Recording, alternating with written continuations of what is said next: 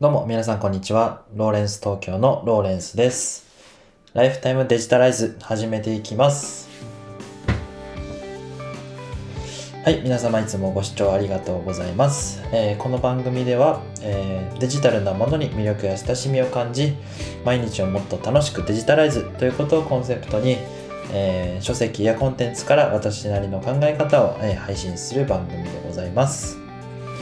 え皆様いかがお過ごしでしょうか、えー今日が、え3月2日の朝の配信ですね、え3月も始まりまして、えー皆様の3月の目標とかありますでしょうかね？僕はですねあの昨日3月1日にえーっと自分の目標として、まあ、ブログを15本投稿するっていうことと、え毎日ポッドキャストを配信するということとあとはあの仕事本業でですねあのきっちりこう成果をちゃんと出してでその成果にこだわりたいっていう気持ちを、まあ、のツイートしました。あのいろいろな目標があるかと思うんですけどこうやってこう発信したりあのなだツイートをすることによってえっ、と何て言うんでしょう、まあ、自分のこう逃げ場をこうなくすと言いますか。もうこうやらないと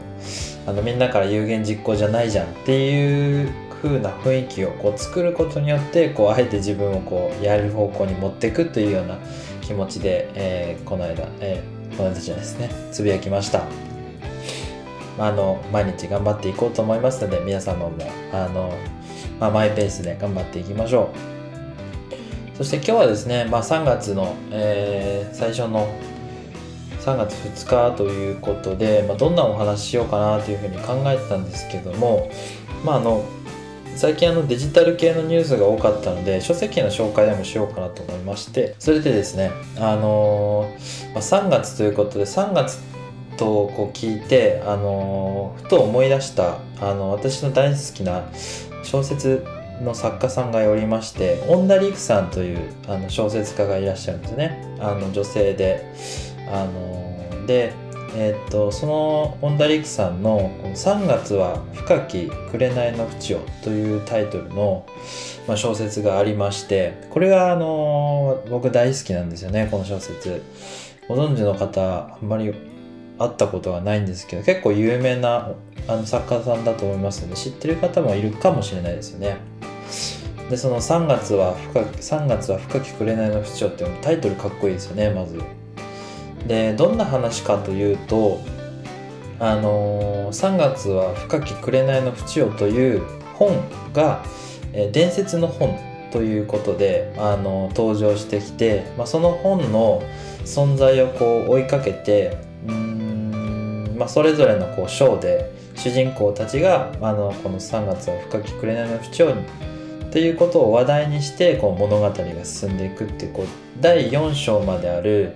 あの群像劇みたいな本なんですけどだからこう主人公が毎回違うみたいな感じだけど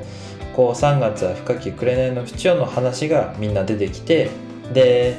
あの本についてのこう情報をいろいろ集めていくみたいな感じのミステリーっぽい感じですね。ミステリーサスペンスみたいな感じで。で一番最初のこう話がサラリーマンの、まあ、男性の人が会長のお屋敷に連れてこられて、えーでその会長のお屋敷にはいろんなこうお偉いさんがいっぱいいて自分は平社員なのになんでこんな偉い人たちに、あのー招待されたんだろうみたいなこうところから始まってで、あのそこの屋敷にこう集まった理由みたいなものが、まあ、だんだん明らかになってきてこの3月は深き紅の淵ってどういう話本の内容なのかっていうのがこう話されていくと。だからこの面白いのがこう本が入れ子構造話が入れ子構造になってるってことなんですね。つまりその今そのローレンスが読んでいる「3月は深き紅の淵を」という小説があってでその小説の中にあのまた「3月は深き紅の淵を」という本が登場してきてでその登場人物がその本を読むと。でその本をまた読んでるその中にまた3月は深き紅の淵をという、えー本の中でまたストーリーが進んでいるっていうような描写がたくさん出てきてですね頭が本当にこんがらがります。まああのこんがらがるんですけどもあのその何気ないストーリーみたいなものがめちゃくちゃ面白いこう例え話とかあの描写あなんて言うんでしょうかね。こう風景描写みたいなものが非常に綺麗で